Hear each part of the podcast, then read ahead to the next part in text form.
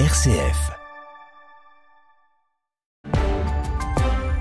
Il est 7h30, l'heure de retrouver Lucie Rispal pour le journal. Bonjour Lucie. Bonjour Pierruc, bonjour à toutes et à tous. 13 Français morts et 17 ressortissants français toujours portés disparus, dont 4 enfants. Précision hier soir dans, dans son allocution télévisée du chef de l'État.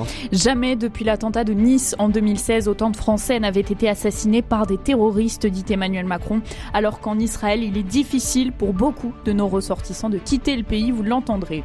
Ils promettent un vendredi noir. Un grand nombre de médecins libéraux et de spécialistes vont baisser le rideau aujourd'hui pour une grève reconductible.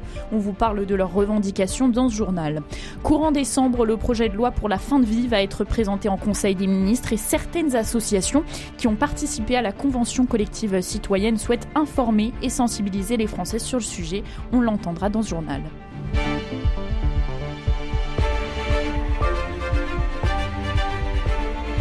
13 Français morts et 17 ressortissants français toujours portés disparus, dont 4 enfants, précise hier soir euh, dans son allocution télévisée le chef de l'État. Jamais depuis l'attentat de Nice en 2016, autant de Français n'avaient été assassinés par des terroristes, a dit le chef de l'État. Emmanuel Macron qui promet de tout faire pour sauver les otages. Il a aussi tenu à condamner l'attaque du Hamas sur Israël. Face au terrorisme, il ne peut jamais y avoir de oui mais, je cite le président. Les précisions sur euh, cette allocution télévisée avec Florian Perret. Emmanuel Macron s'est d'abord adressé aux proches des disparus qui sont sans nouvelles. Je pense ce soir aux familles. Je veux leur dire que la France met tout en œuvre aux côtés des autorités israéliennes et avec nos partenaires pour les faire revenir sains et saufs dans leur foyer, a-t-il dit. Le président qui est aussi revenu sur le droit d'Israël de se défendre via des actions ciblées, je cite, l'État hébreu doit préserver les populations civiles car c'est là le devoir des démocraties. Enfin, le chef de l'État a transmis son soutien à la communauté juive en lui assurant que la République sera là pour la protéger. Notre premier devoir est d'assurer leur sécurité et celle de tous nos concitoyens sur le sol national et de ne laisser prospérer aucune parole, aucun acte antisémite, aucune stigmatisation, dit-il.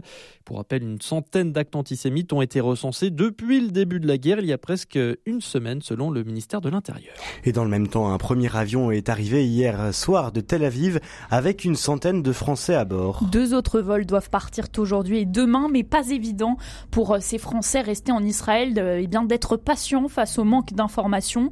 Certains Français sont toujours sur place donc car le premier avion n'a rapatrié que des personnes malades, âgées ou avec des enfants. Difficile donc euh, de repartir du pays comme le décrit Pierre-Marie resté avec sa famille du côté euh, du lac de Tibériade. Écoutez on est complètement dans le flou quant à euh, l'éventualité qu'on soit positionné sur un de ces vols. Et ça, c'est quelque chose qui contribue à l'inquiétude générale. Évidemment, on aimerait que les choses aillent euh, beaucoup plus vite. Hein. Ce qui est un peu difficile, c'est le manque d'informations. Au tout début du séjour, le consulat était assez joignable. Et en fait, assez rapidement, quand on les appelait, la ligne était occupée. Et même si un numéro d'urgence a été mis en place, j'ai personnellement jamais réussi à joindre quelqu'un sur cette ligne. Et ça, c'est vrai que c'est quelque chose qui n'est pas très rassurant. Bon, voilà, pour autant, je sais que l'évacuation de ressortissants est une manœuvre qui est très complexe, puisque ça concerne beaucoup de personnes. Donc, euh, c'est quelque chose qui prend un peu de temps. D'un autre côté, effectivement, on a vu certains pays qui avaient réagi un peu plus vite et qui avaient proposé des évacuations euh, un peu plus rapidement. Bon, moi, je fais confiance dans le gouvernement. J'imagine qu'ils sont tous à la manœuvre et sachant qu'au-delà de l'évacuation des ressortissants, il y a des messages politiques qui sont véhiculés derrière. Je me doute que le gouvernement cherche à être prudent. Dans le même temps, le Premier ministre israélien promet que le Hamas sera écrasé comme le groupe djihadiste État islamique. Benjamin Netanyahou qui a reçu le soutien appuyé des États-Unis dans cette guerre. Anthony Blinken, le secrétaire d'État américain, était présent sur place hier. Pour rappel, environ 1200 Israéliens, en majorité des civils, ont été tués dans l'offensive du Hamas et plus de 1400 Palestiniens selon les autorités locales, dont de nombreux civils sont morts dans la bande de Gaza, noyés depuis sous les frappes israéliennes lancées en riposte. Et justement, ce matin encore, la bande de Gaza reste complètement asphyxiée. Les habitants sont privés d'eau, de nourriture et d'électricité. Oui, s'ajoute à cela euh, l'armée israélienne qui ordonne l'évacuation sous 24 heures de plus d'un million d'habitants du nord de cette bande de Gaza vers le sud.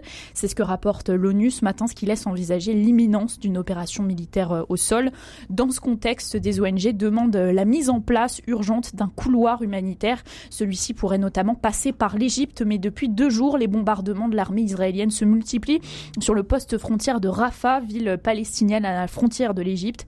Pour Sophie Pommier, politologue, spécialiste du Moyen-Orient, l'Égypte ne va pas avoir d'autre choix que d'intervenir sur le plan humanitaire à Gaza, mais le gouvernement va devoir trouver l'équilibre entre les attentes de sa population pro-palestinienne et ses relations avec Israël. Écoutez je pense que c'est totalement exclu pour l'Égypte de remettre complètement en cause sa relation avec Israël.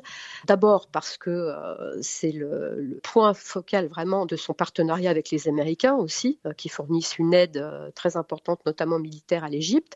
Ensuite, ils sont dépendants d'Israël sur le plan énergétique parce qu'ils importent du gaz israélien qui est liquéfié en Égypte. Et je pense que les, dirigeants euh, égyptiens qui ont une collaboration notamment sécuritaire très étroite avec les Israéliens, et en particulier dans la bande de Gaza, euh, n'ont strictement aucune envie de se fâcher euh, avec les Israéliens. Mais ils vont avoir un, équilibre difficile à tenir, surtout si les, frappes sur Gaza se poursuivent, entre ce que leur opinion publique va, va réclamer et ce qu'eux ont l'intention de faire. Dans le reste de l'actualité internationale, les 27 de l'Union européenne se prononcent aujourd'hui sur la proposition de Bruxelles de reconduire pour 10 ans l'autorisation du glyphosate dans l'Union européenne sur fond de divergences concernant le sort de cet herbicide controversé. L'autre grand titre de l'actualité en France, ce sont les syndicats. Plus de six mois après la bataille contre la réforme des retraites, ils donnent rendez-vous partout en France aujourd'hui avec l'espoir de remobiliser les troupes à trois jours de la conférence sociale. L'intersyndicale met l'accent sur le pouvoir d'achat malmené par l'inflation. Elle juge nécessaire l'égalité femmes-hommes, l'augmentation des salaires, du SMIC, des pensions, des minima sociaux. 230 actions sont annoncées dans plusieurs villes. En Ile-de-France, justement, la circulation des trains sera donc très perturbée sur plusieurs lignes de RER e et de trains de lieu. Le trafic sera aussi compliqué dans plusieurs aéroports. À Paris-Orly, 40% des vols devraient être annulés en raison de la grève des contrôleurs aériens. Pour l'enseignement, certaines classes pourront être vides ce vendredi, euh, ce matin. Le SNUIPP-FSU, syndicat majoritaire dans le primaire, appelle à la mobilisation. 7h37. L'autre mobilisation du jour, c'est celle des médecins. Un grand nombre de libéraux et de spécialistes vont baisser le rideau aujourd'hui. Tous les syndicats de la profession ont appelé d'une seule voix à la grève et promettent un vendredi noir pour la médecine. Les syndicats ont décidé de se focaliser sur deux revendications principales des médecins. C'est ce qu'explique le docteur Sophie Bauer, président du syndicat des médecins libéraux. Écoutez deux revendications. Donc, un investissement dans la médecine de ville. Hein. Euh, on voit une nouvelle fois que le projet de loi de, financement de la sécurité sociale n'est pas du tout à la hauteur des enjeux dont nous avons besoin pour moderniser nos cabinets, repeupler nos cabinets avec du personnel administratif. Et deuxièmement, nous voulons une réécriture complète, voire la suppression de la loi Valtou, qui nous semble complètement déconnectée de la réalité. Cette loi risque d'aggraver encore la situation sanitaire parce qu'elle va faire fuir les médecins retraités et clairement, elle n'incitera pas les jeunes médecins à s'installer. Comme nous avons à peu près épuisé euh, toutes les voies, si je puis dire, diplomatiques pour essayer de nous faire entendre, eh bien maintenant nous en sommes au stade où nous allons effectivement cesser notre activité, euh, puisque d'aucuns ne semblent pas comprendre à quoi nous servons, eh bien nous allons le montrer.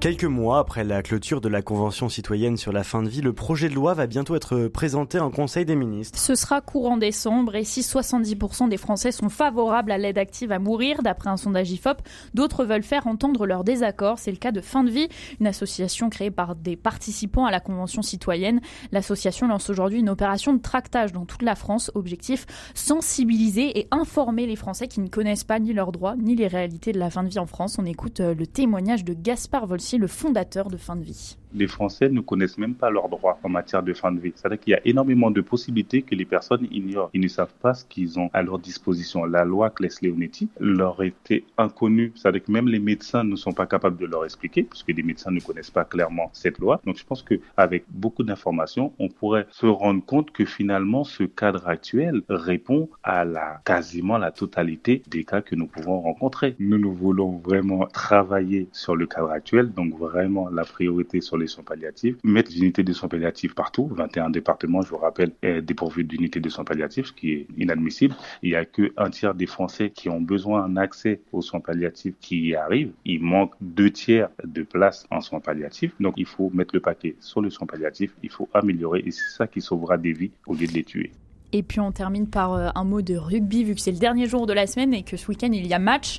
Dimanche, tous à vos postes de télé à 21h pour regarder le 15 de France face à l'Afrique du Sud en quart de finale. L'objectif, c'est donc de gagner une place pour les demi-finales. ah oui, vous voyez, hein, je suis bien le, rugby. Et je serai d'ailleurs sans doute, pas sûr, mais sans doute devant ma télé. Merci beaucoup, Lucie Rispal. On vous retrouve lundi matin à partir de 7h30.